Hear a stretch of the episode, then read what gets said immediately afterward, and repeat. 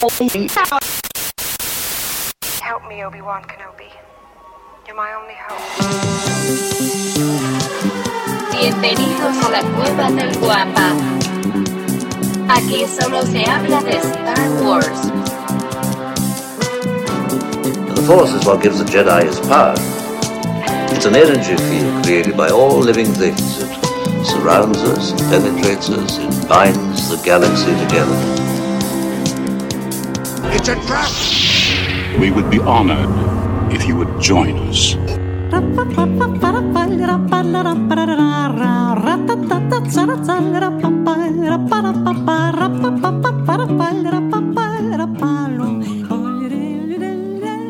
Hola, ¿qué tal? Bienvenidos a un episodio más de La Cueva del El.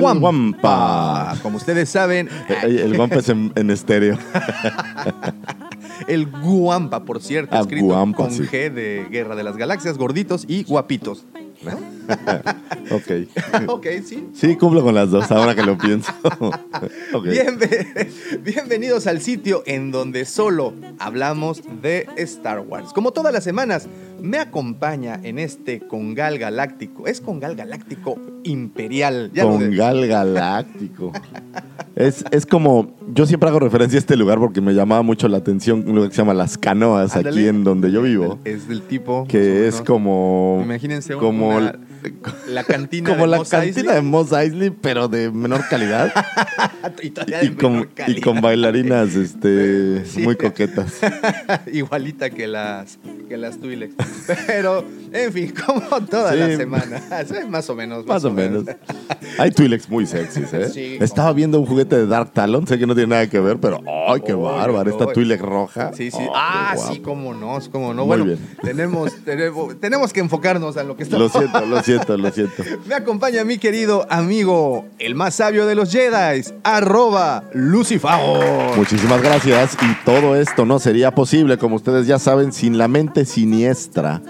Eh, el lucero de la mañana de las Pamelas, que no le hemos mandado un saludo en mucho tiempo. Un abrazo, por Un abrazote, cierto. un abrazote. Eh, el Cid del Amor, el Justin Bieber de la Riviera, el señor arroba Davomático. Qué bárbaro. Medio ¿eh? podcast en la presencia. Güey, ya, ya, ya tienes, cada vez tu, tu línea de apodos es más grande, o Sí, sea, ay, sí. es, es- es como los títulos nobiliarios de allá del medievo, ¿no? exactamente, Sí, ¿no? Muy bien. Y bueno, por cierto, muchísimas gracias a todas las personas que nos siguen en nuestras redes sociales. Como ustedes ya saben, nos encontramos en Twitter, en Facebook, en YouTube, en Instagram. Y sí, aunque me cueste reconocerlo, también en Tinder. Ahí nos pueden encontrar mandando consejos desde el lado Que oscuro quede claro que, del ese, que amor. ese- que ese, este, Tinder es para, para dar consejos, no, no es una versión de estar No es- buscando no es versión comercializable. comercializable ni buscar pareja. Pues así es, por cierto, si, y bueno, y, y- y si quieren interactuar un poco más aquí con toda la banda, una de, los, de las redes sociales que más ocupamos para eso es Facebook, así es que si tienen oportunidad, échenle una visitadita a nuestro sitio. Y bueno, y antes que se me olvide también, los invito a que le den una visitada a nuestro sitio, la cueva del guampa.com. El, un hot o un centro de reunión para todos los coleccionistas y seguidores de la saga. Very well, Captain. Captain. Master, moving stones around is one thing. This is totally different. No, no different. Only different in your mind. You must unlearn what you have learned. Captain. Very, very well, Captain. Esta semana, estimado amigo, esta semana Finalmente. a partir del viernes 15, sábado 16 y domingo 17 estaremos en La Mole Comic Con, allá en la Ciudad de México, en el City Banamex. Ya está todo listo, lo que nos faltaba ya se concluyó, ya nos aseguramos que, ahora sí, como hemos venido presumiendo, ya les aseguramos que el inventario se encuentra en este instante en la Ciudad de México, ya esperando ser abierto. No, y, y de verdad que ha sido un trabajo divertido, interesante, porque si bien teníamos muchísimas figuras, no nos habíamos puesto a inventariar, a revisar qué hay. Y, y lo que intentamos o lo que estábamos buscando es llevar un poco de todo, porque pues el coleccionista anda buscando de todo. Entonces, ¿Y qué crees que pasó? No estamos llevando un poco de todo, estamos llevando mucho, Mucho de, de todo. todo. Y Sí, esto es la algo verdad, muy, muy bueno. bueno. Eh, eh, ayer, como dices, inventariar, revisar las figuras, volverlas a ver, es también un ejercicio de memoria el volverlas a ver, el, el- el- el acordarte las líneas, los años y toda esta suerte de datos que nos encanta a los coleccionistas, pues fue también una buena chamba. Y Sí, ya están, están en camino, ya listo para el abrir el, si no me equivoco, viernes 15 El a viernes las 15 11 de a la las- mañana o me- 12 del día. Me parece que no, a las 11. A las 11 de la mañana está 11 programada o la- 10? No, 11, 11, 11. Sí, el viernes abren un poco, un poco más tarde y a partir de... El fin de semana es a las 10. A las 10 de la mañana. No sé la hora de cierre. eh, Debe ser las 7 de la noche, 7 de pienso. la noche, ¿verdad? Entonces, Eh, eh, va- para que vamos les, a les dé chance a llegar después de que hayan echado una comidita. a lo Oye, mejor. no, y deja de la comida, también va a estar el Vive Latino. Entonces, es todo un combo para, para quien vaya a la Ciudad de México este Combo fin de semana. perfecto, vas al hipódromo Uy, uy, uy, y no. después te pasas a la, a la convención. Pues ahí está la mole, la No es que me gusten los grande. caballos y mucho menos apostar y lo sabes. ¿Cómo se llamaban los caballitos estos galácticos del, de- del último Jedi? Del Dash Jedi. La verdad me cayeron tan gordos que, que lo borré, borré ese dato. Les voy a decir que cuando hay una cosa que no me gusta, lo borro de mi mente para no tenerlo ahí dándome vueltas. Por ejemplo, de repente olvido el nombre de Jar Jar Binks. Oh, ok. ok. Me encontré una figura de Jar Jar Por Binks cierto, horrible tenemos la nota. que tiene la lengua de fuera. Ok. Es- es- Esta figura donde se está robando un cacho de... Como, un, como una ¿No rana. es la de saga?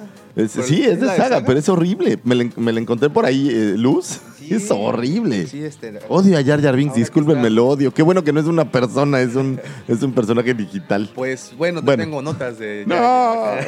Pero más adelante te las, te las mencionaré. Y pues bueno, nada más, recuerden, 15, 16 y 17, o sea, este fin de semana, vamos a estar allá en la mole, va a estar muy bueno. He visto las transmisiones de los organizadores y se ve Sí, increíble. mi respeto. ¿eh? Está, está bueno el evento. Eh, hay mucho que ver. Independientemente de, de la cueva, creo que vale mucho que ver. Sí, vaya, No me ha tocado ver el stand en México de, por ejemplo, de Hasbro, pero No, el stand que hacen en grande. Comic Con en San Diego es brutal. Debe de ser grandísimo. Y, eh, Y aquí creo que es de lo más, de lo más grande que hay, ¿no? La verdad, a mí uno de los que más me llama la atención visitar es la, la sección de Panini de Star Wars. Es- está bueno. Va, estoy coleccionando, o bueno, estoy tratando de coleccionar los, este, los- las, los- las portadas duras de los cómics que, Claro. que salieron.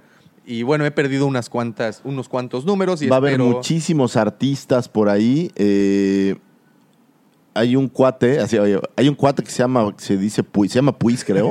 Saludos, mi pues. Es un mega brother y el tipo hace unas cosas fantásticas. De verdad, un cuate de primera. Y, y si tienen chance, pásenlo a ver al- ahí al, al Artist Alley, o no sé cómo le llaman, el, Sí, el sí, lugar donde están todos los artistas. estar todos los- los- Tiene, tiene cosas muy buenas. Eh, sacó este cómic que se llama Hatchet, que es basado en, en la película de Hatchet. Que si bien la película no es mi favorita, uff, ahí sale esta actriz que en Halloween 3 hace a la niña. Ok. Que Sí, si tú la ves hoy por hoy es, es un no, forrazo. no, ¿sí? Eh, Vamos a googlearla. Eh, sí, en, en Twitter se llama Halloween Gal. Ok. Y está súper ¿Es guapa la la, que me chava. platicaste que acosas por internet? Este, sí. Right now, I feel I can take on the whole empire myself.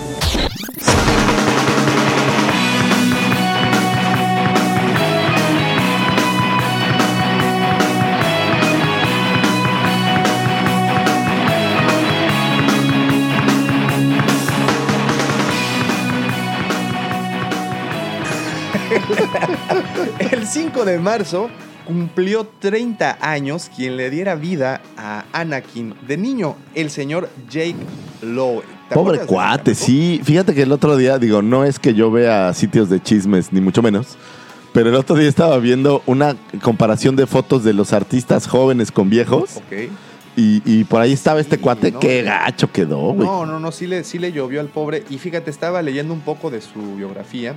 Y resulta que cuando su agente lo llevó por primera vez a audicionar para el papel de Anakin, lo rechazaron rotundamente. Ah, de plano. Y después, la siguiente entrevista que consiguió para una película, porque aparecía en series de televisión, ¿Ah, sí? así como muy de repente, como el hijo de la Sí, enfermera. sí, ya sabes, el hijo del vecino que, Ajá, que nada más pasó por la calle. Exactamente, pero Y su siguiente película eh, fue El Regalo Prometido. ¿Tú te recuerdas? Ah, claro. Con el señor Arnold ¿Y sal- sale él? ¿no? Él es el, hijo, de Arnold. Oh, Sí, wow. ¿Cómo no?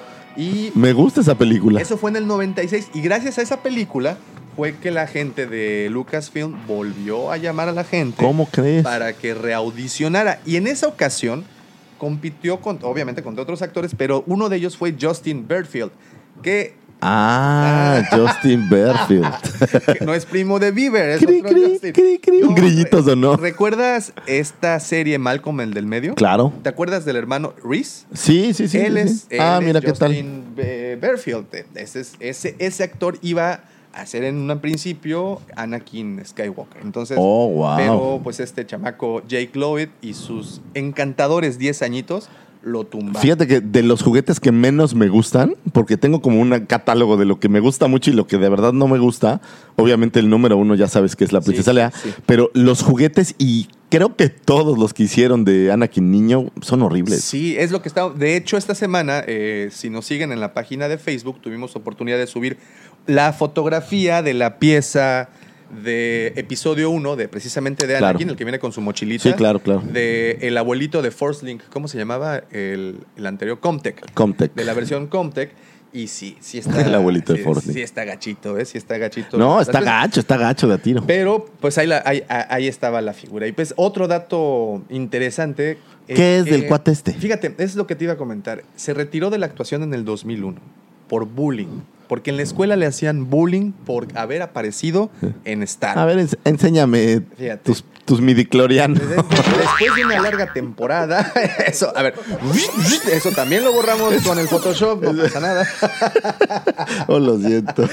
Pues fíjate, en el, sí, en el 2001, un- dos años después de haber estrenado episodio 1, se retiró precisamente porque no aguantó que sus compañeros, amigos, vecinos, etcétera, le dieran caña por haber aparecido como Anakin y no pudo con ese paquetito. Pero, lo cual no sí se me hace que, ¿qué tanto te ¿eh? pudieran bulear, ¿no? pero aparte Digo, yo creo que el chamaco sí venía medio tocadisco, porque lo que pasó después ya fue algo más, más, más intenso. Fíjate, eh, esto en una entrevista eh, que dio para MTV en el Ujú. 2012 explicó el motivo. Él nos platica en esta entrevista que sufría de acoso por parte de compañeros de clase y le provocaron mucho estrés al atender tantas obligaciones que requerían las promociones de las películas, tales como viajes, entrevistas y todas estas No, claro, era un, era un... que decía que se aventaba hasta 60 entrevistas en un solo día. Entonces, Oh, wow. sí es algo, algo No, y bastante para un chavito es pesado. Ahora, ojo, hay mil chavitos que lo hacen, ¿no? Sí. Y, y quedan mal, está. como las chicas Olsen, y hay Ahí muchísimos está, que han quedado está. mal, ¿no? Sí, Macaulay Culkin, qué horror. Michael Jackson, bueno, pero pues, otra cosa. En fin, bueno, en esta entrevista que, que, que, no- que dio para MTV en ese entonces, en el 2012, también afirmó que durante los años que sufrió acoso por parte de sus compañeros, eh, des- él en su desesperación rompió y se deshizo de todo lo que tenía que ver con Star Wars, todo Oh, ¿en lo que le habían regalado, todo lo, la película, y ya a partir de ese momento jamás quiso volver a, te- a tener contacto con algo. O sea, él no vio Han Solo. No, no, no. Oh, fíjate, rayos. No vio Han Solo.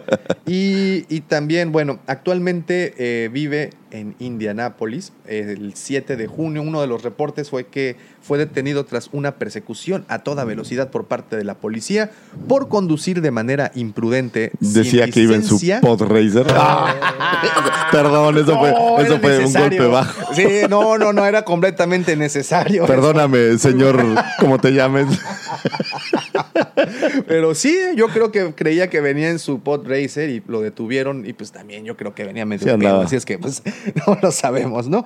Y bueno, la madre también de este chamaquito, bueno, chamaquito, cumplió 30 años, me hizo sentir de ¿Le habrán dado buena lana?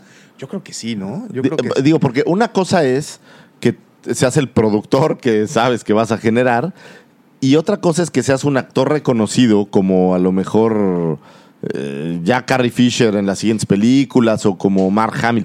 Pero cuando eres un novato que Sí. solo está haciendo esta película, yo no sé qué tan bien les paguen. Pues ¿eh? quién sabe, pero pues yo creo que sus agentes se deben de encargar de eso y deben de tener Bueno. ahí un tabulador, ¿no? A ver, artista joven, tanto, ta, ah, mira, te toca tanto, ¿no? Entonces, Sí, claro. posiblemente sea de esa manera. Eh, te digo que la mamá de este chamaco afirmó que padecía, checa, de esquizofrenia. Uh, pobre. Y que el incidente al volante se debió a que no había tomado sus chochos. Oh, Así qué es. mal. Añadió que su hijo la había atacado un, eh, hacía un poco tiempo atrás por el mismo motivo. O sea, dejaba de tomar sus medicamentos Y se y ponía se creía mal, ¿no? Darth Vader, sí. Y pues ya lo último que se ha sabido, Que al menos se reporta en eh, que No, pobre- encontrar. Pobre cuate, porque al final del día eh, eh, yo creo que si no tienes buenas bases, eh, te comen es- es- esta- la fama y todo Sí, este tipo sí. de cosas. ¿no? No, y buenas bases por un lado, pero por otro lado también, por lo que veo, si el tipo sufría, sufría de esquizofrenia. Claro, desde eso morro. No, sí, no lo, no lo obtienes por un filme, o sea, no es por un no. trauma, eso lo traes de, de- de- de- de tiempo atrás. Entonces el cuate te digo que sí estaba medio, medio ya rotito por dentro. Y lo último que se reporta de él fue que en abril del 2016 fue internado en un hospital psiquiátrico, luego de haber pasado algunos meses en la cárcel y de que las evaluaciones médicas revelaran que el señor Jake padece de un caso de esquizofrenia y trastorno de personalidad. Esto es una película. Sí, es como para hacer una es película, una ¿no? película es más, creo que ya existe. Es muy posible. Su madre confirmó que fue trasladado a un establecimiento psiquiátrico ya que más era más que un simple castigo, necesitaba ayuda. Eso del trastorno. profesional. ¿Has visto esta, esta película que es la tercera parte de Night Shyamalan? Sí, claro, la de Split. Eh, Bueno, la anterior fue Split y esta que vimos fue Glass, ¿cómo no? Es, la de Glass, donde sale este personaje que eh, de por sí estaba viendo que el actor tuvo, porque es un actor muy flaco, no me acuerdo cómo se llama. sí, este. Eh, sí, sí, sí, tuvo que meterse a sesiones de entrenamiento porque en la película se ve un... un- James McAvoy. Ajá, el McAvoy. Se ve muy fuerte, güey. Y tiene creo que 12 personalidades. El cuate lo hace de una manera sí, magistral. es es más, este es el tipo de actuación que yo creo que vale la pena un Oscar. Y no... y, y vamos a, ya, pues ya estamos fuera del asunto, pues vamos a continuar yéndonos más fuera. Yo me imagino que en cuántas ocasiones una persona que sufría de este, de- del padecer, pues a lo mejor no es un mal, a lo mejor es un don, pero bueno, que padecía de múltiples personalidades, ¿cuántas veces no llegaron a pensar que estaba poseída por el demonio? No, seguramente era algo muy común en, ¿Te imaginas en- los tiempos más, más antiguos, Más ¿no? te puedo apostar que eso pasaba hace menos de 30 años, o sea, sí, sí creo Pero, que, pero creo que hace, sí. hace tiempo era más fácil, simplemente les haces una lobotomía y quedaba como un reset. O sea, unos choques ahí con la batería No, LTH. no, pero ¿cuáles choques? ¿No has visto que le metían con una aguja? Sí, como sí, es, esta, eh, ¿sabes dónde lo ves muy gráfico? En la película esta de Soccer Punch. Ajá. Que le dan con una aguja y un martillo en el Oh, hipotálamo, no sé dó- en qué y- y parte. se le van los es, para es como un reset, ¿haz de cuenta? Sí, caray, sí. Muy, muy similar a los que le hacían a las personas que entraban a la Matrix, ¿no? Es, haz de cuenta. Y, Así. vámonos hasta atrás. Oye, tenemos otro cumpleaños. Bueno, ya pasar Ok, noticias. regresando a. Star Wars, realmente. Re- regresando a Star Wars, realmente, después de noticias un, un tanto tristes. Bueno, también el domingo anterior se celebró el séptimo aniversario de la muerte, precisamente, de, del señor Ralph McGuire. Que Ah, mira. El 3 de marzo del 2012. Entonces, pues bueno, también hay un dato para recordar. Y, a ver, ¿te suena el nombre de Oscar Isaac Hernández Estrada? Podría ser mi vecino en algún lado, pero ¿No? Podría ser el último fichaje del Toluca. no. Ah, ¿sabes quién podría ser? ¿No se- podría ser el compañero de Poncharelo? Pues déjame decirte El que el señor, fichaje. el señor Oscar Isaac Hernández Estrada cumplió años, está cumpliendo años hoy, 9 de marzo. Ah, qué suerte. ¿No es primo de Erika Estrada Poncharelo? no, no Ah, es. Eric primo de Eric Estrada. Bueno, podría ser también. Ah, Eh, es un pelotero. No, no, no, no. El señor de, de los charros de Guadalajara, ¿no? Ah, ok. Los charros de Jalisco, perdón. El señor Oscar Isaac Hernández Estrada, a lo mejor no te suena mucho su nombre en español, pero él se mudó, digamos, a los eh, a escasos años de haber nacido, o meses posiblemente de haber nacido, de la ciudad de Guatemala a Miami y decidió cambiar su nombre por Oscar Isaac Hernández Estrada a simplemente Oscar Isaac. Oh. Paul Dameron. Paul Dameron. Toda esa vuelta Eh. para decirte que el día de hoy está cumpliendo 40 años el señor Oh, qué suerte. Paul Dameron. Te platico de voladísima. Felicidades, señor Oscar Oscar, Isaac Isaac, Hernández Hernández. Arriba Guatemala. Oye, pero mira, vamos a hacer números. Fíjate, él nace en el 79, ¿correcto? Ajá. Star Wars se filma más o menos en el 77, Siete. ¿no? Y utilizan Guatemala. Ojo, ¿eh? Ojo, ahí va la bola. Podría. Utilizan Guatemala para grabar la película. En, en cuando llegan a Llavines, Guatemala, Ajá, ¿no? ajá, Es-. Es, Tikal, son las, las, Sí, las- sí, las sí. ruinas de Tikal. ¿Me ¿Ya? estás diciendo ¿Ya? que, que Poe Dameron es hijo de George Lucas? No podía contener esa noticia cuando lo vi es el hijo ¡Qué de notición! Oye, eso es impresionante. Es, es una gran noticia, ¿sabes? Eh, eh, gente de Reddit, ahí les dejo eso. ¿eh? Ahí les dejo. No, eso. no, pero lo mejor es que el, el- el padre pues siempre ayuda a su hijo, ¿no? Siempre, siempre. Entonces, y lo- ¿Qué había hecho este actor? Sí había hecho algo antes, ¿no? Sí, sí, sí, había salido ya en un par de películas, este... ¿Clase allá. B? No, no, eh, sí estuvo, mira. Yo me suena como que sí lo había visto, pero no estoy él, seguro. Este, es de teatro. Él tiene ahí como el señor Anthony Daniels y también Mark Hamill.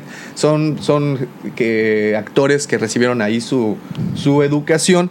Él es músico también, déjate cuento. Oh. Y tuvo por allá de mil, de, de hace, hace más o menos 20 años, cuando él tenía eh, 19. De hecho, era 20, músico en las insólitas imágenes de Aurora. Ah, no, espérate, tenía su grupo de ska. Oh, se ¿qué llamaban tal? The Blinking Underdogs. Y ahí hay un video en Wow. YouTube, si tienen eh, chance, se llama The Blinking Underdogs. O Oh, sea, los, oh, nice. los underdogs, ¿cómo se les puede? Los Blinking es como. Parpadeo, ¿no? Par- pero parpadeo, y pero, es como, centellante a lo mejor, ¿no? Así como. Y underdog es como el... el como el caballo el- negro. el- No, como dicen, el caballo. el, que no es el sí, subestimado. el caballo negro, ¿no? El subestimado. el under. Por eso es el, caballo que va Ustedes ya saben, el chiste es que se llaman The Blinking Underdogs, pueden encontrarlos en YouTube, ahí aparece un video en un concierto, por cierto, y ese es, es más o menos como ska punk. Está bastante Ska interesante. punk. Cristiano. ¿Eh?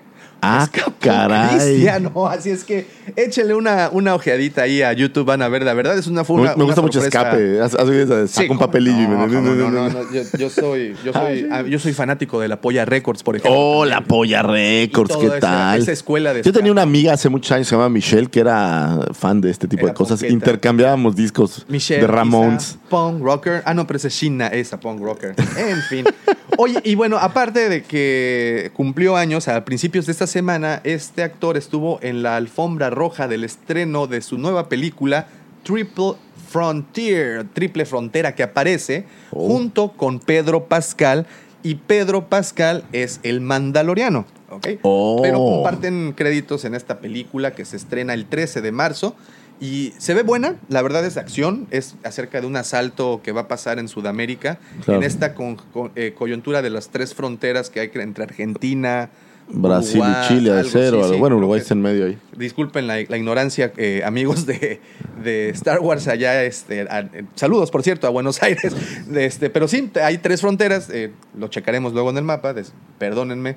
Eh, entonces, esta, este, esta película se trata de un asalto y estuvo en la alfombra roja. Y como platicábamos hace un ratito, cuando tienes a un actor o actriz o productora o productor de la saga enfrente y lo estás entrevistando por cualquier otro trabajo que éste hizo, Tienes que preguntar. es evidente, ¿no? O sea, Sí, no, claro. no, no, no, puedes pasar y dejar pasar la oportunidad. Entonces, Es como cuando estás entrevistando a Pepe Cardoso y aunque sea el director de las Chivas, tienes que Le preguntarle cómo le gustaba jugar fútbol en. Toluca, ¿no? Entonces, este, pues bueno, mira, Siempre aquí- fútbol, ¿ves? Star Wars y fútbol, aquí estamos. Y bueno, aquí les dejo el audio de la entrevista para que ustedes le echen un ojito. Bueno, un, un oídito. Ahí va. Was it was the most fun it's been. Uh, there was just an energy and a looseness and an excitement to the whole the whole uh, the whole production, and you know, knowing that this was the conclusion of, of not only our time there, but the nine you know stories, these nine episodes of the sa- uh, Skywalker saga. It's uh, it's it's incredible, and I think people are going to be just blown away. Yeah, thank you so much. Y como puedes darte cuenta, no dan brazo a torcer ninguno en ninguna entrevista, les preguntan y son estas respuestas como de los jugadores de fútbol, de sí, este, no, pues jugamos bien, fue todo el esfuerzo, pero nos concentraremos, ya sabes, o sea, Sí, sí, son preguntas, No, debe, respuestas genéricas. debe de haber un ¿no? contrato de non-disclosure Uy, muy caro. Yo creo que si lo rompen, sus bisnietos estarían pagando ese tipo Es de- correcto, entonces de por eso que no creo que suceda. Y eso quiero que lo mantengas en mente, porque fíjate, hace no mucho también eh, Adam Driver, después de haber sido nominado para la película de esta de esta película que fue nominada en los Oscars, no recuerdo cómo se llama, bueno, pero que ganó Spike Lee por, por, por su dirección. Adam Da- ah, la de el último, The Last Man, de No, First eh, Man. de, de Ku Klux Klan, del infiltrado. no, Spike Lee, pero. Ah, claro. Ya Se llama El infiltrado del Ku Klux Klan, Ah, pero en inglés se llamaba de otra forma. Bueno, pero esa- por esa película lo entrevistan y también le preguntan, oye, a ver, dinos algo. Y se fue por la tangente y se fue por la tangente. Entonces, de repente, el, el- el reportero dice, bueno, a ver, eh, este, ¿qué nos puedes decir? Algo. Y se queda así como, ok, pues alguien saca un sable. Ah, no, pues sí, siempre ese tipo de respuestas es las que... Las Sí, que cosas que ya sabes que van a suceder, ¿no? Así es como el buen señor, bueno, por cierto, muchas felicidades al señor Oscar Isaac, o como lo conocemos de este lado de la frontera, Oscar Isaac Hernández Estrada, para servirle a usted y a mí. Es correcto. que, que es primo de Eric Estrada, alias Poncharelo.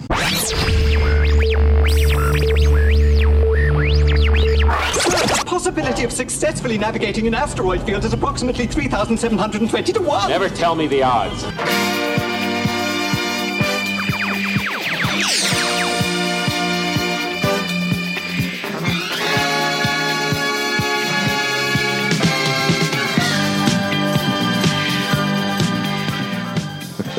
Otro que tuvo una entrevista fue el señor Mark Hamill y Ah, la Hamill. dio, en esta ocasión fue para un portal de internet que se llama Den of Geek. Esto pasó el 4 de marzo, bueno, al menos la publicaron el, el 4 de marzo.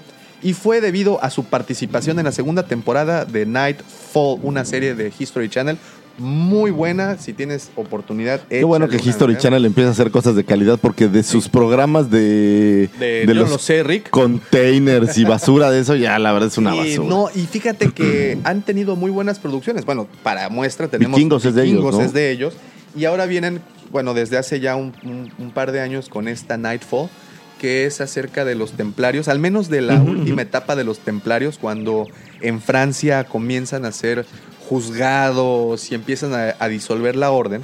Pues bastante buena, una producción muy decente, que al igual que, de que Vikings, empezaron, no sé si recuerdas la primera temporada de Vikingos, muy una, una serie chiquita. Sí, como era como muy de cómo vivían los vikingos muy, y así, muy y de repente empieza a tener un argumento muy bueno. Yo creo que va a pasar algo muy similar con esto. Es una serie que, bueno, en un inicio, o al menos las, las primeras escenas del primer capítulo, es eh, la toma a una ciudad eh, musulmana ocupada por los templarios. Eh, no recuerdo bien los datos, pero bueno, muy buena producción. Llueve fuego, hay catapultas, espadas, bueno, toda esa, esa suerte de, de cosas. En, en la Comic Con de hace tres años, yo no había visto vikingos. Eh, y lo empecé a ver justo porque esa es la mercadotecnia. Sí, sí. Un- hicieron un como autobús, lo convirtieron en literal como uno de estos eh, barcos vikingos, no sé cómo se llaman, una fragata, no sé cómo Sí, se sí, llaman, pero como un barco vikingo literal con los pontones y todo. Y tenían colgadas cabezas, digo, el claro, ¿no? De- y bajaban vikingos y vikingas del barco, muy, muy interesante. Sí, y, y han metido, como dices, muy buenas producciones. Y esta de Nightfall en especial, échenle un ojito.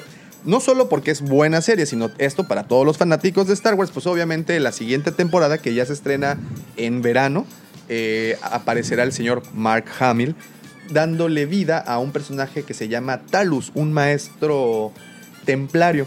Y pues este, esta página, como les digo, Den of Geek, este, la pueden encontrar, denofgeek.com. eh, entrevistaron al señor Mark Hamill debido a esto. Y como hablamos hace un momento con el- el- el- lo que pasó con Oscar Isaac Hernández Estrada, que lo tienes enfrente y es inevitable preguntarle No puedes evitar. por Star Wars. Y de igual manera, el reportero de, esta, de este sitio le preguntó, bueno, cuál era su opinión, si podía decir algo, y tuvo unas opiniones bastante interesantes al respecto, que, a ver, quiero pedir aquí tu opinión. Yo pienso que si hay alguien calificado para criticar la saga, definitivamente uno de ellos puede ser el señor Mark Hamill. ¿Estás Estoy de acuerdo. Estoy Entonces- total y absolutamente de acuerdo. y, y- y yo creo que, pues digo, es alguien que ha interpretado por 41, 42 años este papel, se la sabe, porque estuvo obviamente en todo el proceso, desde que era nada esta película Claro. hasta el monstruo que es hoy en día. Entonces, dentro de sus opiniones, fíjate, esto le comentó al reportero. La cuestión es que Luke cambió mucho entre la primera trilogía y la última. Me metí en problemas, hice una promesa. dije que ya no hablaría más sobre las películas, porque creo que es importante que las audiencias las vean. Mi problema era que no estaba en ese momento tratando con las redes sociales como lo son a la hora, en donde dices algo y le da la vuelta al mundo en menos de 24 horas. Si tuviera que responder a tus preguntas en un papel, pensaría, oh, eso suena un poco fuerte, o no debería decir esto, pero tengo una tendencia a hablar, hablar, hablar, hablar, y usted puede hacer un cherry pick, o sea, un, Ajá, ya sabes, es sí, que sí. los reporteros solo escogen las, Las palabras, las que- palabras que, que más... quieren. Dice, estaré leyendo algo y diré, ¡qué imbécil dijo esto! Yo me imagino esta entrevista con la voz de Joker, la que Sí, hace claro. para... Porque es Del genial. Killing Joke. La neta es que es genial. Dice, y bueno, y luego me daré cuenta, ¡oh, soy yo! Pueden tomar comentarios selectivos que haya hecho fuera de contexto y usarlos para respaldar sus comentarios y argumentos. Y, des- y que digan, mira, Mark odiaba a Star Wars. ¿Eh? Así de... as- esas, y creo, la verdad, sí se ha tornado mucho los medios en ser así. Y definitivamente Mark Hamill es alguien que está hiperconectado. Todo el tiempo ves opinando en Twitter. Sí, tiene, es muy activo en Twitter. Es muy activo en Twitter. Y ojo, también es un troll. También ha- se ha cotorreado a la, a la fanaticada. Sí, no, recordemos la, la foto de el Donald Trump golfista. Eso, eso en- creo que fue lo. lo- En Comic Con, ¿no? Eso, y lo vivimos de cerca, ¿no? Aquí, Sí, como sí. la cueva del Guampa, eh, este, incluso se subieron imágenes al- a nuestro canal de YouTube en donde aparecía este Darth Vader Yo naranja. estaba emocionado porque yo tomé una foto con él. O sea, yo tuve al Vader enfrente y de y, repente y- llega la y- y noticia- lo saludé. Es más, le, digo, no, pero le di como, oye, qué padre está tu disfraz. Y como anécdota, como anécdota particular, eh, cuando nos mandan, cuando mandan las imágenes al departamento de inteligencia de la cueva del Guampa y Eso se oye y- fabuloso. Y, y rebotamos la señal con la información de que, hey, wait, ese Darth Vader naranja es Mark Hamill. Oh, pues fue, fue buenísimo. Y tuvimos esa, esa primicia. Desgraciadamente el señor al principio lo había confirmado en su cuenta de Sí, Twitter. después lo. Y después lo desmintió. Pero bueno, es un troll. Eso es a lo que iba con todo esto. El señor es un troll y quiero que tengas muy en cuenta esto de- para lo siguiente que te voy a comentar. Fíjate, la entrevista continuó con eh, muchas películas de Star Wars en muy poco tiempo, ese tipo de opiniones. Y obviamente también opinó acerca de los fans, a los cuales describió como muy apasionados, pero así, muy apasionados. Fíjate, pensé que Luke nunca... Ah, y se quejó de algo de la nueva película. Pero aquí es en donde quiero que, que- que recuerdes esto que te había dicho en un principio. El tipo es un troll. No juzgues, ¿ok? No lo juzgues. El tipo es un troll. Sí, sí, sí. sí. Entonces, y también tenemos en cuenta que tienen un, pues, un contrato y que este cuate ha manejado esa información, o sea, o este tipo de escenarios desde hace 40 años. Él la Sí, sabe. Él, él se la sabe de todas Entonces, estás, estamos hablando de que es muy posible que estas entrevistas, esta información que esté soltando, está como para crear la distracción de te Por muestran, mira pajarito, pajarito, pajarito, mientras por el otro lado es una cortina de humo. yo lo pienso así, les voy a leer las palabras, esta es la traducción literal. Dice, pensé que Luke nunca volvería a ver a su mejor amigo. Lo miras de una manera egocéntrica. Dije que fue un gran error que esas tres personas nunca se reunieran de ninguna manera. Está hablando Ah, claro, de Han, de- Lea y, ajá, y, y- y él, ¿no? y que él, en la película pasada, pues no estuvieron juntos. En la primera película de No, la nueva no trilogía, están juntos. matan a Han. Sí, y ya no. Han sí se ve en algún momento con Leia. Luke se ve con Leia Pero, pero ni siquiera están juntos. Es esta versión como. digitalizada. pues. No, no, pero como holográfica. Ah, claro. Digo, incluso en la película. O sea, ni siquiera es en físico que se encuentran, ¿no? Fíjate, supongo que me equivoqué porque nadie parece importarle ese hecho. Tengo que estipular que a mí me importa, pero realmente no pareció afectar a la audiencia más amplia. Luke, Han y Leia nunca volverán a estar juntos. Eso es triste, de verdad, y tiene toda la maldita Tiene razón. toda la razón. Dice, y probablemente nunca volveré a trabajar. Porque con ¿sabes qué es lo más Harrison". grave? Sí, ya se nos Que Han una- no puede ser fantasmita. Él no, es un Jedi. Entonces, ni siquiera como fantasmitas. No, exacto, no. Qué triste, tienes razón. Y bueno, dice ya luego- no quiero verla, ya me deprimí. Y luego dice, luego lo segundo fue que me mataron. Pensé, oh, está bien, debería empujar mi muerte a la última. Eso es lo que espero cuando regrese, sin cameos y un, con- y un contrato de trilogía. conseguí algunas de esas cosas porque en lo que a mí respecta, el final del episodio 7 es realmente el comienzo del episodio 8. Tengo una película, me han engañado totalmente. Esas son la opinión que le dieron a este sitio, como les dije, Dean of Geek. Pero yo voy a lo mismo, ¿eh? Yo no creo en las casualidades, yo no creo que nada en Star Wars sea eh, un acto aislado. O sea, yo no dudaría todo que fuera... está Sí, claro. No, porque lo que estás generando, estás generando la discusión, Sí. estás generando la opinión, estás generando que toda la gente regrese y diga, oye, pero Mark Hamill tiene razón, Sí, George correcto. Lucas, pero entonces generas tráfico. Sí, porque a mí también ya me hicieron pensar, y es más, hasta ya lloré involuntariamente y antes de tiempo, solamente de pensar que dije, bueno, a ver, este cuate nos está desviando completamente la atención y de verdad estos monos tienen preparada una de esas escenas épicas en donde se van a abrazar los tres de jóvenes porque pueden y tienen la capacidad con la tecnología actual Claro. de hacer algo así. O, o- o tendrán algunas tomas incluso que se hicieron antes de que Carrie Fisher muriera. ¿Se imaginan? O sea, porque estos cuates tienen un banco de imágenes de, de Carrie Fisher que hicieron tanto No, de, de todo, joven. Ah, mira, para muestra un botón, no hace mucho tiempo, hace apenas dos, tres meses, soltaron un libro que se llama Los archivos de Star Wars, que son Ajá. fotografías que se tomaron durante las filmaciones.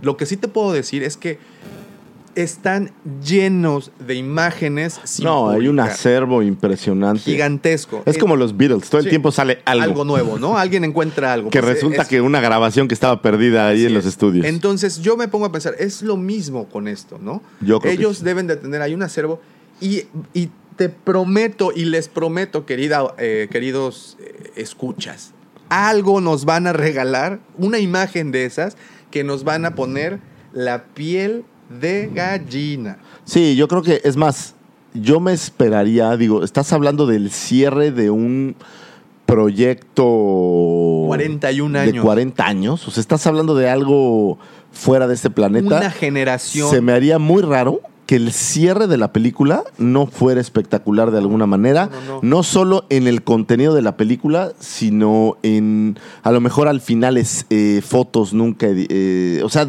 yo creo que debe de haber mucho más. Deben ¿eh? de tener joyitas escondidas por ahí. Y como bien dijo eh, J.J. Abrams en la única entrevista que ha dado al respecto, que igual fue de una alfombra roja, como bien dijo, le preguntaron, ¿con qué palabra podrías describir lo que hiciste? Y respondió, satisfactorio. Tengo miedo porque me hubiera gustado que hubiera dicho espectacular. Pero, ok, satisfactorio es una palabra que puedo lidiar con ella. The Force is with you, young Skywalker. You are not a Jedi yet.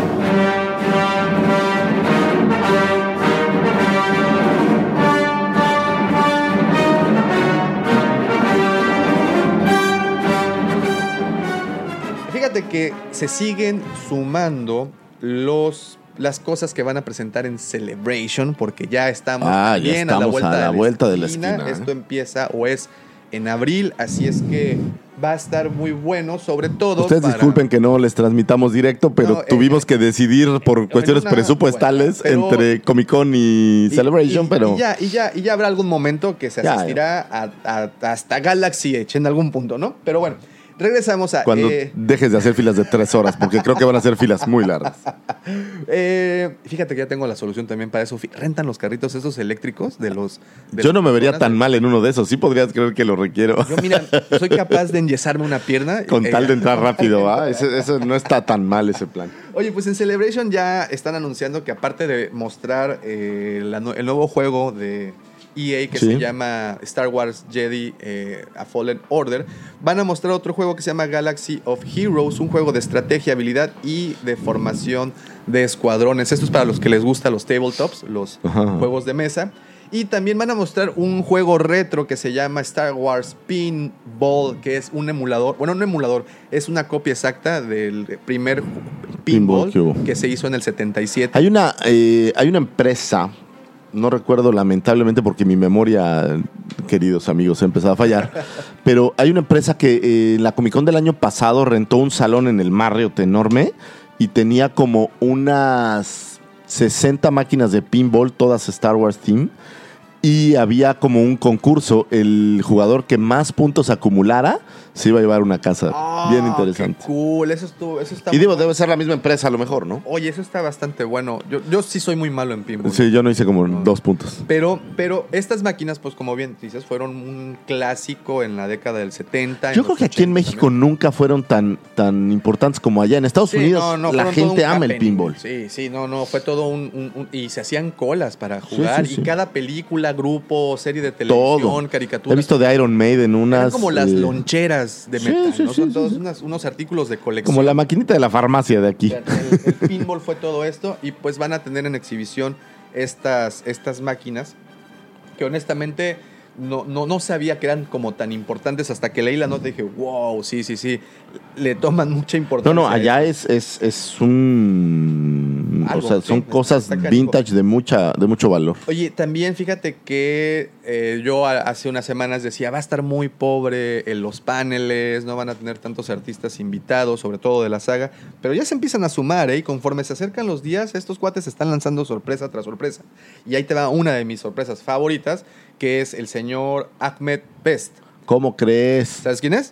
Este, que- oye, qué bien, ¿eh? Qué bien. A- Ahmed, yo, yo soy un, un gran admirador. Precisamente por opiniones como esas, el pobre cuate se quería suicidar hace unos años. Es el señor Jar Binks, hombre. ¿Cómo crees? Pero no se quería suicidar por eso, se quería suicidar por el actor que hizo. Pues bueno, Misa ya- Jar Jar Misa Jar va a estar en Celebration. Pues allá va a estar nuestro señor eh, Ahmed. Ves, también se suma Paul Bettany, que ustedes lo recordarán por su papel de Draydan Voss, y que lo han visto, obviamente. Y en que a mí, ese es, por ejemplo, uno de estos personajes, viene en Black Series, pero Sí me decías, eh, como- eh, eh, por ahí leí, digo, no sé si era chisme de barrio o realidad, pero el, el personaje, si lo recuerdan ahí en Han Solo, tiene como una cicatriz en la cara. Sí, sí. Y entiendo que con frío o calor, alguna cosa así, estas cicatrices van a cambiar de color. Al menos es el chisme que por ahí leí. Eh, Estaría interesante. Digo, la es- tecnología este la es tiene un personaje Black Series que creo que, que vale la pena. Me gustó mucho. El señor Paul Bettany estará por allá y también estará, bueno, o quien confirmaron ah, apenas hace unas horas fue Erin Kellyman, quien le diera vida a Enfys Nest. Ustedes saben la pecosita. La pecosilla, sí. Este, pues ya, ya confirmaron. Y otra nada más, ahí hablando para los fans, otra nota, ya tenemos fechas para la apertura oficial de Galaxy. Ya tenemos. Si ustedes tienen un costal de dinero y suficiente tiempo como para hacer filas interminables, Son mo- es momento mándenos de fotos, por favor. O mándenos el costal, por favor. Ya deben estar a la venta los boletos, ¿no? Sí, ya, ya, ya empezaron las preventas, como no. Y pues imagínate, en California se abre el 31 de mayo. Estamos hablando que estamos a dos meses. Ah, debe de estar listo. O sea, Ya. ahorita ya debe de ser estas cuestiones más, eh, pues más de procesos, más de Ya capacitación al pruebas, personal, de pruebas, estas, finas, famosas estas pruebas de... sí, alimentos, pruebas este, con medios. Incluso Sí. yo creo que ya debe de Pues, empezar a ver de ahí hecho, algunas cosillas. ¿no? como ustedes pudieron escuchar el episodio pasado, eh, le dieron ya una primera vuelta a los medios y estos estuvieron reportando, pues, todas las, todo, todo lo que llevan adelantado. Y en eh, el 29 de agosto se abre también el de Orlando. Ahora, aquí sí te va una pequeña mala noticia. Eh, van a abrir en dos secciones. O sea, O sea, no está completo, no está van a abrir por partes. Por ejemplo, va a estar listo ya el Smuggler's Run, que es el- el- la atracción de Han Solo, cuando Ajá, ajá, manejas ajá. el halcón milenario. En ambos parques es igualito, En, en ambos parques es igual. Y a finales del 2019 abrirá esta que se llama Rise of Resistance, que es la experiencia de realidad virtual, la Claro, que, claro. que duraba como, como media hora. Pero bueno, ya están las fechas ahí listísimas. Y pues nada, ah, y por cierto, también fíjate que alguien allá en nuestra amada eh, página, bueno, amada aplicación de Reddit, subió un sobrevuelo de un dron ¿Qué tal? que volaron ahí en el, en el parque y pudieron tomar imágenes, por ejemplo, de X-Wing de Poe, que está ahí. Oh, wow. Pudieron tomar otro X-Wing. Pudieron tomar eh, la nave, obviamente, el halcón milenario, que es el mero, mero, mero centro del todo, de todo este parque. Eh, y unas cuantas sorpresas más.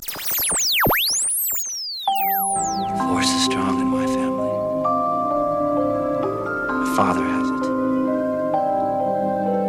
I have it. And my sister has it. Pues nada más y nada menos que esta semana, fíjate que eh, Disney decidió mostrarle Disney. a sus accionistas avances de todos los proyectos. ¿Te imaginas ser estar en la mesa de accionistas de Disney? Estamos y hablando decir, de... "Mm, ¿sabes qué? A mí ese, a mí ese cuate, a mí ese cuate Paul Bettany, no, ya es Vision, no, ese ¿sabes no. qué se me hace que estos accionistas, a ver, Bob, Don Bob, vete por un cafecito. No le decir. Bobby, tráete un ver, cafecito. Bobby, Y, a ver, Bobby y- dile al señor Filoni que, que, que no lo vamos a atender hoy. Ese es el poder de los accionistas de Disney, porque hasta el señor Bob Iger tiene jefes y estos son algunos de ellos. Pues bueno, mostraron imágenes obviamente de todos los avances de los diferentes proyectos, porque ustedes saben que Disney no solo está enfocado en Star Wars, que eso quisiéramos, pero tiene más cosas, tiene Marvel, tiene su misma, pues obviamente sus parques, tiene... Por ejemplo, esto, no sé si has visto esta nueva oleada de hacer eh, live action, todas las exacto. películas que fueron. Viene Dumbo, viene Aladdin, creo que ya está por ahí. sí, también. Eh, viene también El Rey León, el. Rey León, Que creo esa- que La Sirenita, no sé si también estaba No por lo ahí sé, pero ustedes saben que El Rey León está dirigida y, y, bueno, casi casi producida por John Favreau, que también es el mismo director y productor de Mandalorian. Así es que pues tenemos buena calidad en Star Wars. Y como te digo, tienen a sus accionistas, pues le tienen que rendir cuentas tarde que temprano.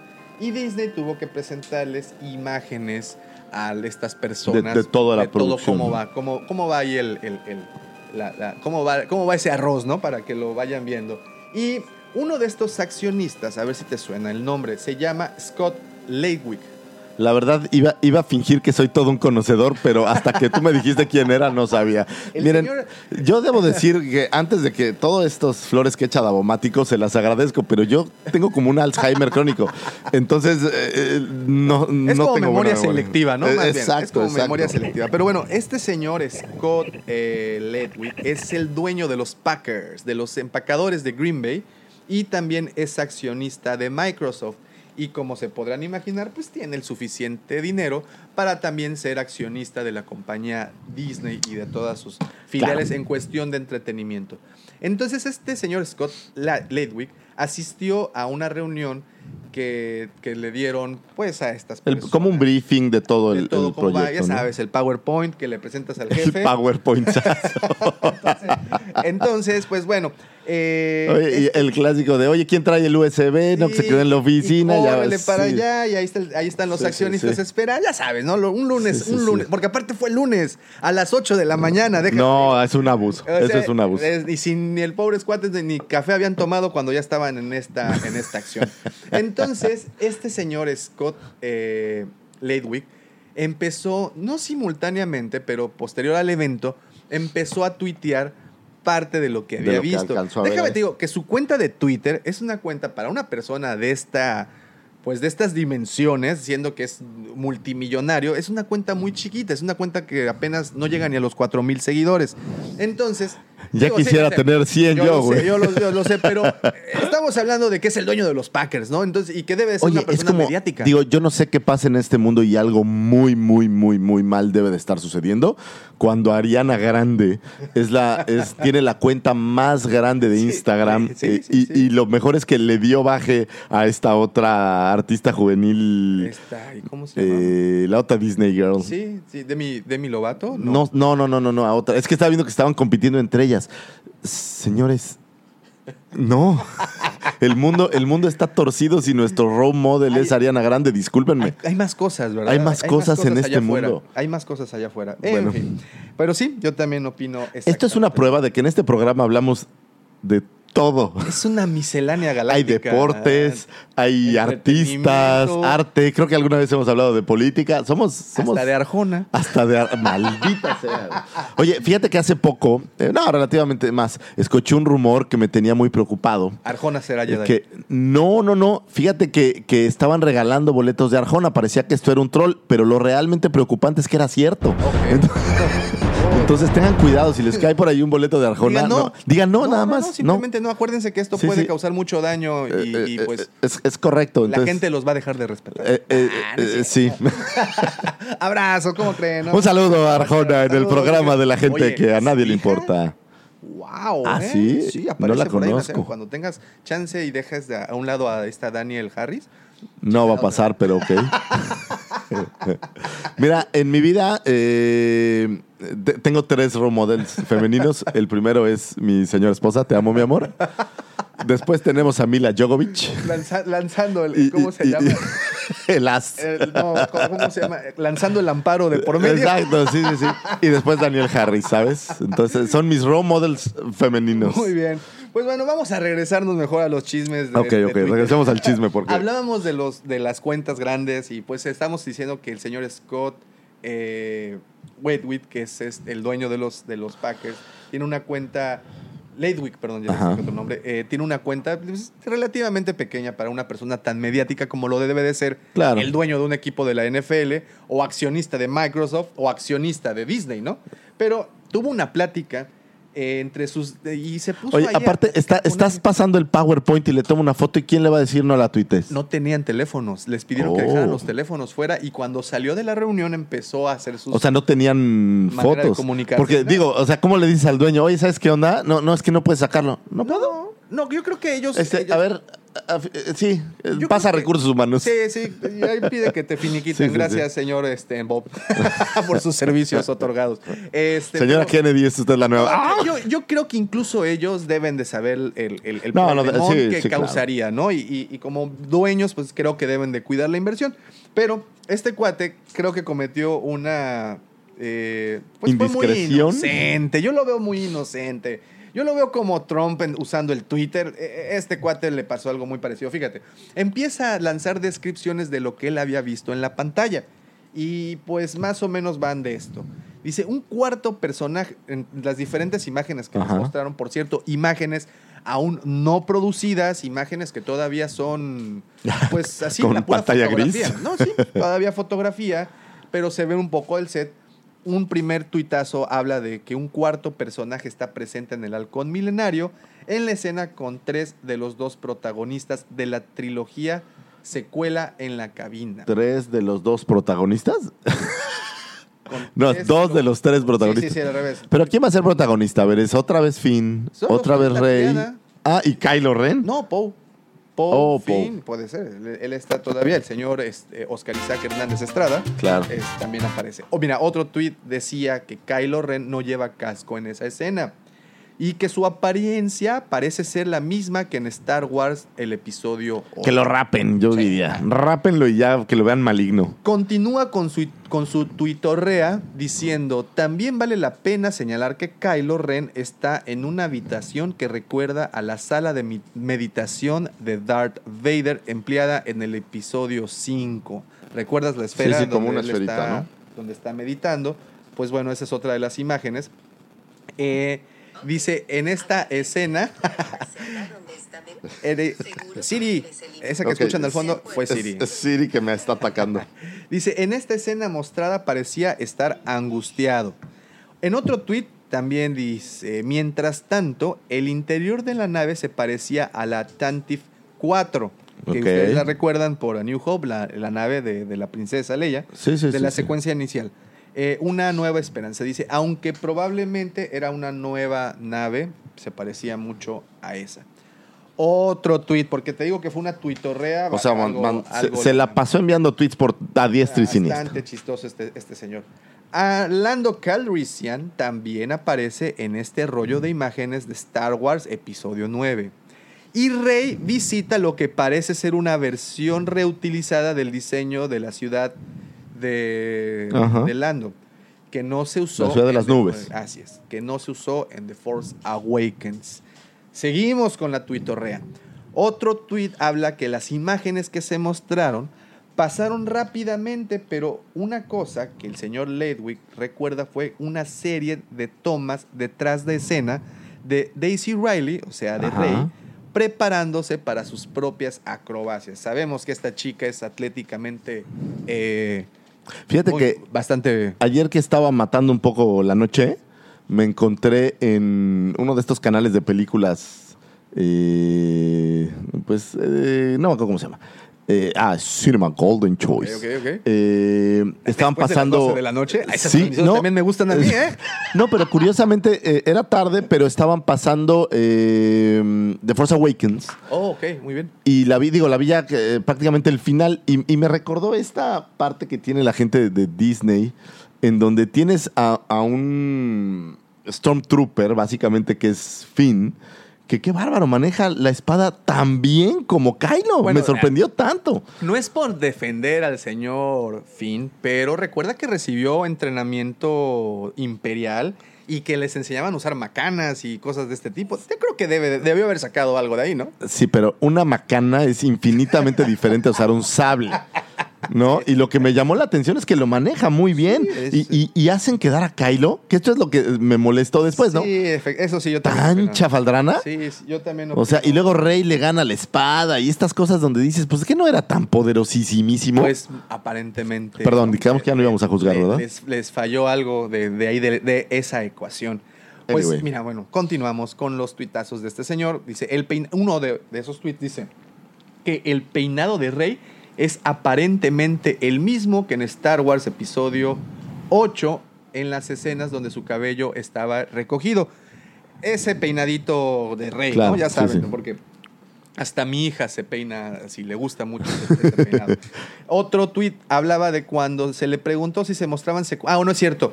Esto ya fue un usuario de, de, no sé, de otra cuenta que le pregunta que si se mostraban secuencias de batalla espacial importantes y el señor Leidwick explicó que no creía que estuvieran lo suficientemente lejos en la producción para mostrar todavía eso. Ah, Como o sea, todavía no- están, no la tienen, están ¿no? en los No, inicios. están de- en edición o sea, y en esta y, y- parte. ¿no? y ponle que ya estén trabajando en eso, pero lo que les mostraron pues, son las fotografías que tomaron pues, Ahora, en el momento. ojo, ¿eh? Para una película que sale en diciembre, normalmente la película se termina un año antes. Bueno, déjame te digo, y estamos- todo un año es, es promoción. Entonces, yo lo que no dudaría es que la película esté en un noventa y tantos por ciento terminada y estén en esta etapa como de retoques, Ya de detalles finos. ¿no? Estamos hablando que faltan cinco semanas para Celebration y ya está pues más o menos como tratado que va a ser ahí en donde se muestre el primer tráiler.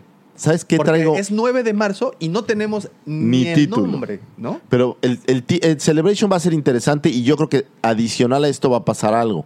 Los juguetes de esta película tienen que empezar a, a- Es más, o ya están hechos o deben de haber empezado ya producción. Sí. Aunque ahora se producen mucho más rápido, eh, necesitan tenerlos en el mercado cuando menos dos o tres meses O sea, antes es que es diciembre. de la salida de la película. Es diciembre, ¿no? Entonces es, el boom Entonces, para esta pensemos que ahorita es el momento justo cuando ya deben de estarlos produciendo para en dos, tres meses tener listos y es una distribución a nivel mundial. Es correcto. Es Entonces, yo te garantizo que, que la película debe de estar en toques finos más y obviamente no se puede hablar demasiado de ello, ¿no? Sí, y, y- y- y sin embargo le salen este tipo de, de- de errores, como una persona tuiteando, uno de los dueños tuiteando. Sigo de- creyendo que no hay, no hay errores, Sí, ¿no? yo también. Pero bueno, vamos a seguir con esto. Eh, también dijo que no estaba seguro de que algunas de las otras incorporaciones al reparto de Star Wars aparecieran en ese carrete.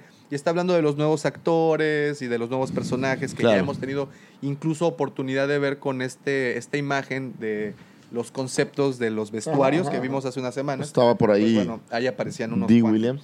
Y eh, ya terminó esta serie de tweets eh, hablando de que no.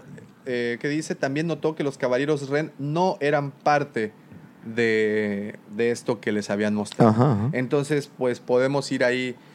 No quiero hablar de desechar, tan porque la verdad es de que eh, actualmente con el nivel de tecnología que, se, que cuenta la industria cinematográfica, pueden aparecer o desaparecer a un personaje de una escena. Claro. Entonces, también entiendo que muchas veces los trailers que nos muestran están editados para que no nos Sí, para que no veas, no- no nos arruinen. la trama. Ahora, y va a debe ser de ser un tráiler espectacular.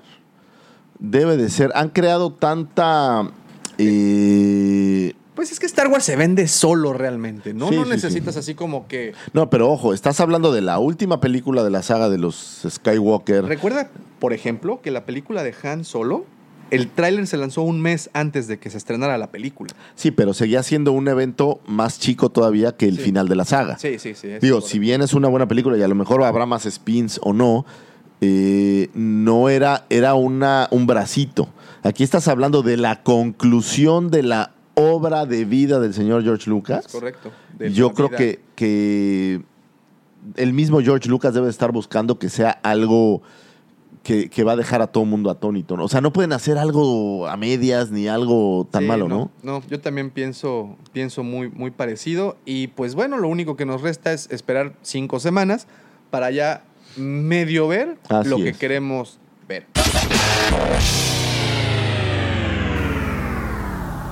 Star Wars, based on characters and situations created by George Lucas. Skywalker! Hey, Luke! Skywalker! Oh, uh, I'm out here in the tech dome, Wendy. Hey, Skywalker, come on. Everyone's over at the power station. We're going out to Baker's Canyon. Uh, my hopper's acting up. Something's wrong with her thrust bias, so I'm going to ride with you. Sure. How'd you get here? Uh, my folks came over in the land speeder to see your uncle and aunt, and I hitched a ride. Oh. What are you acting so guilty about? Huh? Oh, nothing, nothing.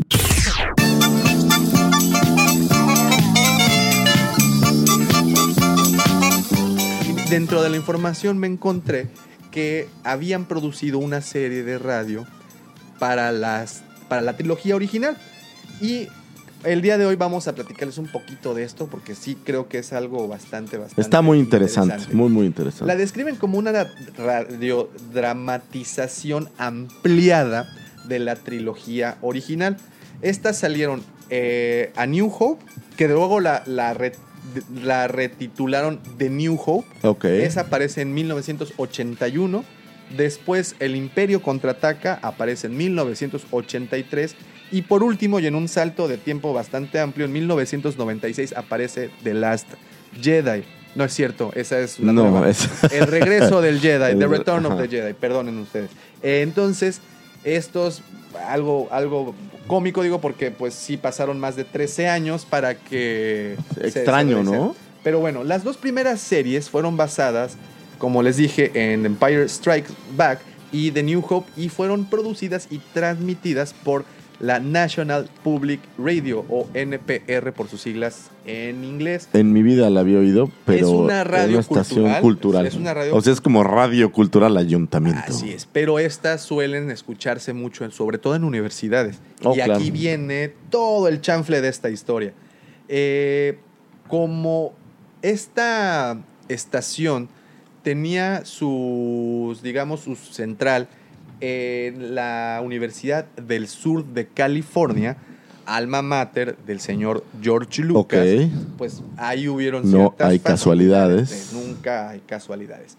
Resulta ser que el decano de esta universidad, amante de las radioseries y amante del radio, no quería dejar morir esta pues forma de, Sí, de- sí, sí, producciones que eran las radionovelas y radiodramatizaciones. Y fue por eso que en cooperación con el señor Lucas, eh, el señor, ahorita te digo cómo se llama, el decano Richard Toscan, eh, formaron un equipo. Rider, no hay, no hay Oh, coincidencias. Y pues también... eh, Eso es lo que hace la gente que yo digo que adivina el futuro, busca coincidencias. es muy cierto. Y pues este señor, digo, como era muy aficionado a estas dramatizaciones, él en compañía de eh, señor Richard Toscan, en compañía de George Lucas y un señor llamado John Houseman, que fue el productor responsable de la radionovela que hizo Orson Welles. Oh, ¿Ya? ¿Cómo crees? Claro, Sí, claro, en claro. 1938, esa radionovela que son famosa, el, el ataque, en la guerra de los mundos. La guerra de los mundos. El ataque de los clones. Hay un 1900. capítulo de, de crónicas de zombies y marcianos en donde la eso. platicamos bastante. bastante amplio, sobre todo de ese, de ese tema y muy interesante también, que fue Sí, todo un sí. suceso. Pero bueno, este productor junto con el decano de la universidad y George Lucas armaron un proyecto para que Star Wars se produjera a nivel radiofónico.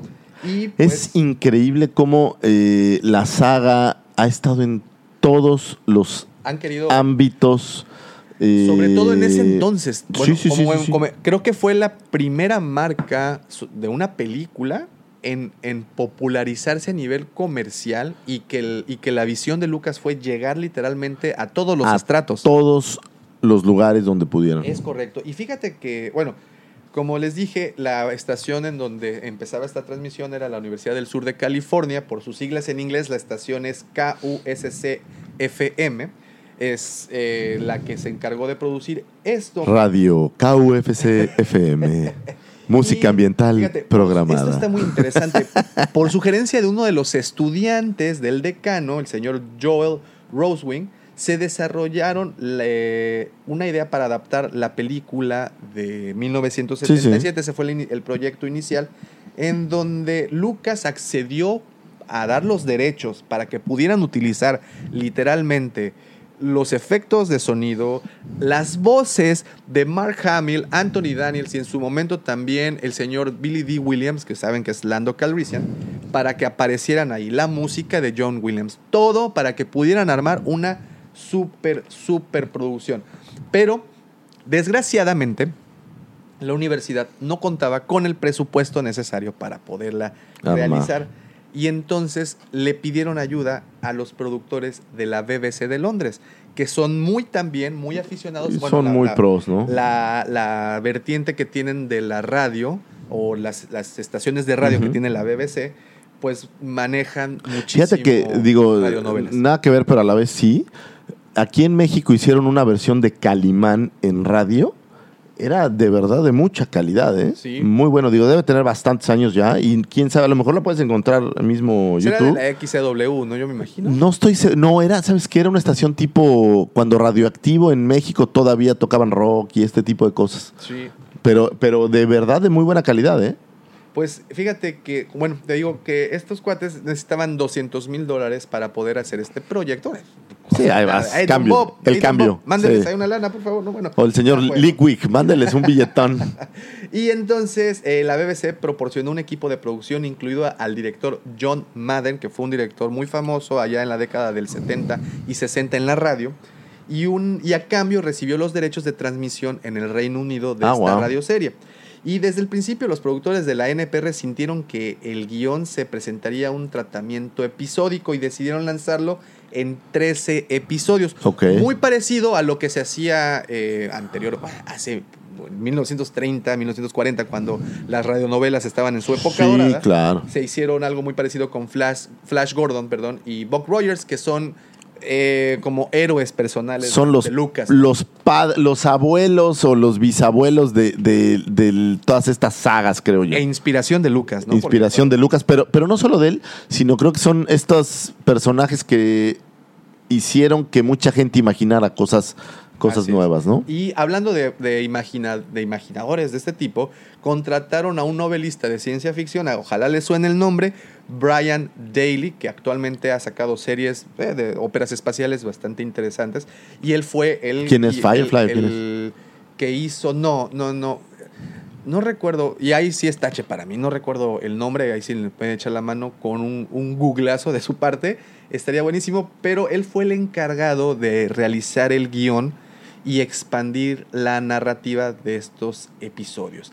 Y al final tuvo, fue una producción que junto con la película, fueron cinco horas que se lograron editar para, para toda esta producción. Y iba a participar Hay también como 500 Brian Daly. Sí, yo, eh, sí, es, eh, es cuestión ahí de meternos un poquito más a fondo, pero les prometemos esa, esa información más adelante porque seguramente les vamos a mostrar también el episodio 5 que es, y el episodio del 96 que fue el regreso al Jedi. Pero regresamos.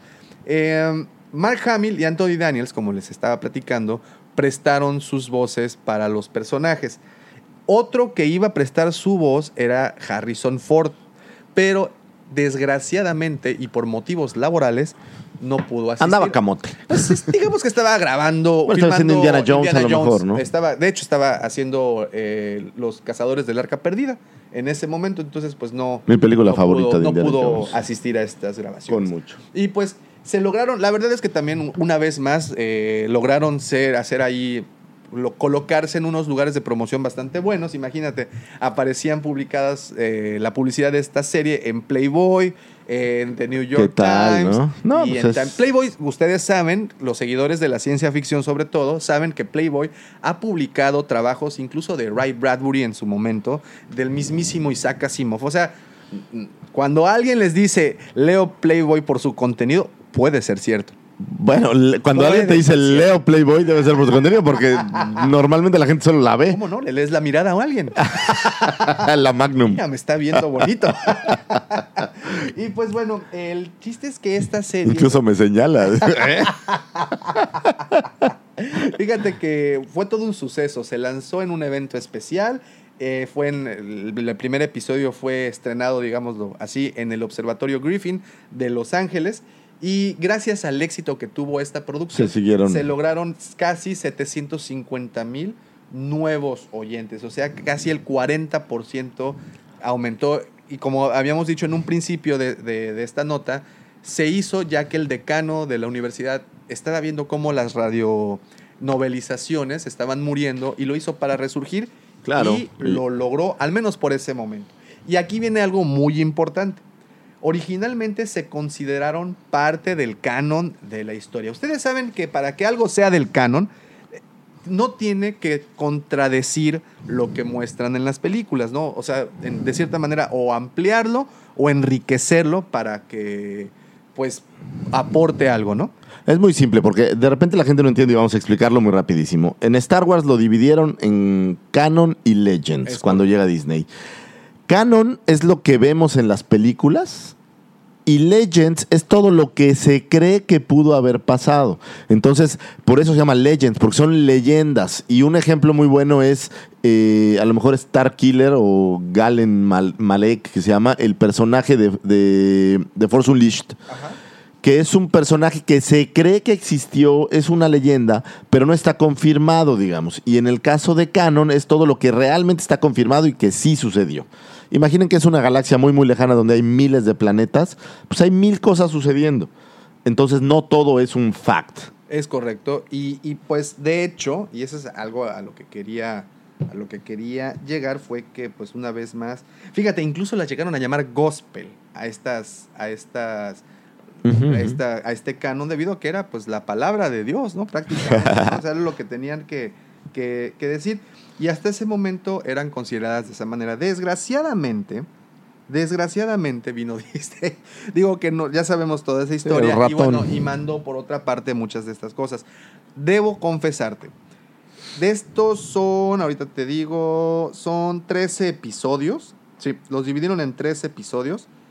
Y los dos primeros episodios, el que titularon A Wind to Shake the Stars, ahí podemos ver lo que pasa, o en esto, podemos escuchar lo que ocurre antes de episodio 4, A New Hope, y, e inicia con Luke, con sus amigos.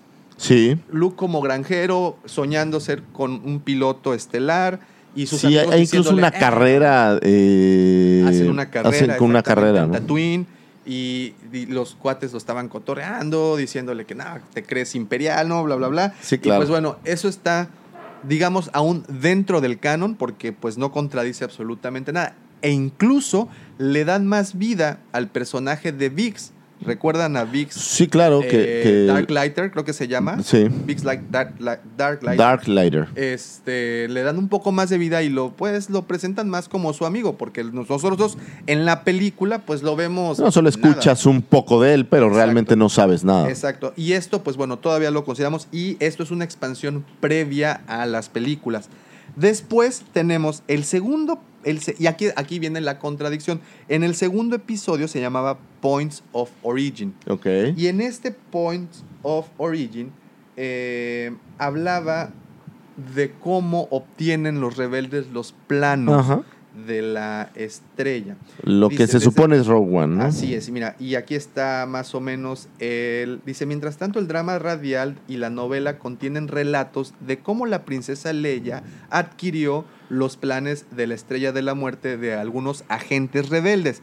En el drama radial, los agentes de un planeta llamado Toprawa transmiten los planes al Tentative, a la nave de la, Ajá, de la princesa Leia. que abandonó el hiperespacio ilegalmente en ese planeta sistema después de un ataque rebelde a un convoy de rutas.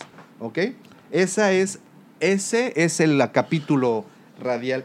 Mientras que en Rogue One, como ustedes saben, Claro, la historia es totalmente totalmente diferente. diferente, los ¿no? obtienen por una transmisión desde el planeta radiotransmisor Scarif y pues digo, ya, ya se saben todo, toda, Toda la historia. Y por cierto, eh, hay un libro que se llama La princesa, bueno, en inglés se llama The Princess de Scoundrel and the Farm Boy, que es como una, un punto de vista diferente de los, eh, de los Lo que se supone que sucedió. Así es. La autora Alexandra Brackett dijo que estaba leyendo el universo expandido para tratar de colar elementos al canon y mencionó como una fuente de información los series estas de, Ajá, ajá. de- de radio. Entonces, te digo que eran, eran consideradas hasta ese momento. Bueno, es que hasta ese momento no había nada más que hubiera llenado huecos. Por ejemplo, en este primer episodio podemos entender un poco más eh, quién era Luke y estas discusiones entre Luke y su tío, eh, pues de que quiere ir a la academia, que quiere ser un piloto, que le falta una temporada más para cosechar eh, que sea lo que sea que cosechan. Súper Y- divertido. y, y incluso hay una conversación donde hablan de que necesitan más eh, androides. Sí, también. Eh, de hecho, el, el tío no quiere androides porque pues, no hay que, ya, ya sabes, no, No hay que Es el tío gastar. siendo tío, la tía. Y, y Luke, eh, pues dice que con los androides van a terminar mucho, a- mucho antes. E incluso la tía dice pues, que necesitan un, un androide que le ayude en cuestiones de la casa, que aparentemente pudiera ser como el lead de por qué se llevan así tripio, sí, y de hecho creo que es lo que, lo, lo que dice. La intención, ¿no? Entonces, como te dije, eh, los escritores y productores sacaron muchas de estas historias de los borradores de, Lucas, Lucas. Para, para sacar las historias. Y, por ejemplo, algo, unas escenas que borraron, que sí aparecen en, la- en esta radioserie, pero ya no llegaron a la película, es la que te comentaba cuando Luke con sus binoculares eh, mira hacia el cielo y ve un ataque en el cielo. Es hay una escena que anda por ahí. figura, hay una figura en la parte de Power of the of the Force, donde eh, que de hecho la figura se llama Luke eh, Farm Boy with Floppy Hat, Floppy Hat, que es el sombrerito que como es de pescador. que ¿no? aparece Luke con el sombrerito, con los binoculares y con el ves que tiene como un rifle. Sí, sí, sí. Eh, y, y hace, seguramente hace toda la referencia de esta escena. a de, la que de tú esta dices. escena, ¿no? Que la, que la cortaron. Otra escena también que cortaron es una plática que Luke tiene con su amigo Biggs, Ujú. que sí aparece en esta, en esta versión.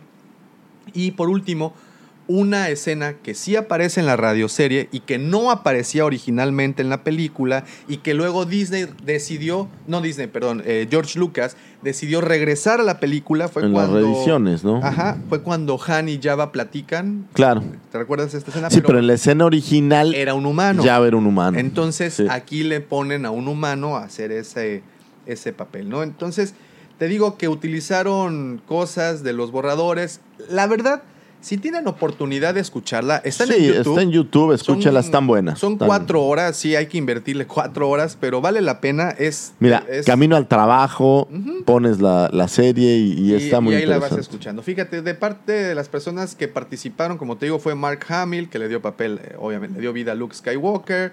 Eh, otro que participó, pues fue, como te dije, Anthony Daniels. Y también estuvo por ahí involucrado Billy D. Williams, pero bueno, él Claro. lo hizo hasta la siguiente temporada. el que ya tendremos algún episodio nosotros para, para cotorrear. Hay que poner las referencias del, del YouTube, vale la pena, ¿no? Sí, y, y por último, bueno, les leo rapidísimo eh, la lista de capítulos. El número uno es A Wind to Shake the Stars, que es el capítulo de, de Luke hablando con sus amigos y pues toda esta suerte.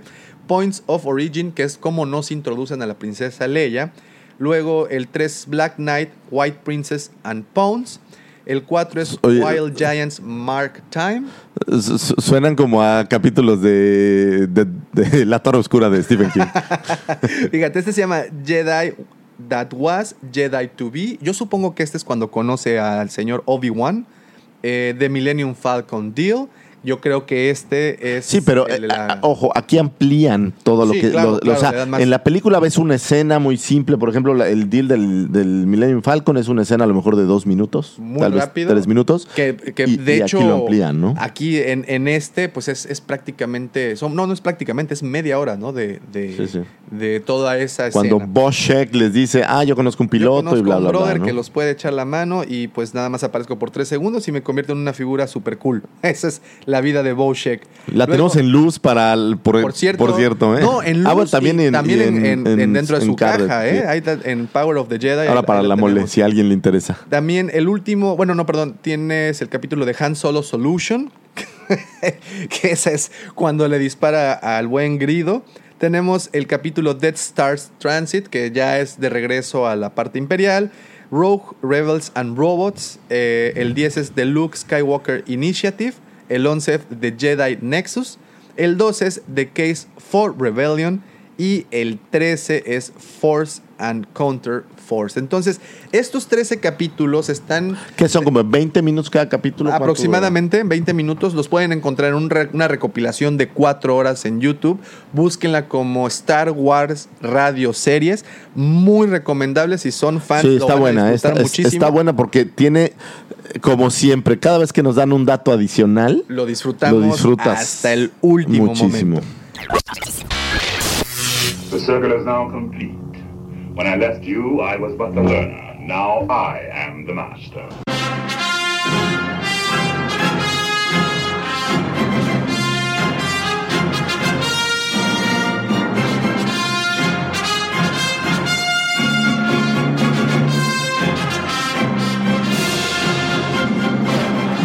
Y pues bueno, no nos queda más que agradecerles haber acompañado esta hora o hora y media en esta, en esta Oh, ocasión. wow.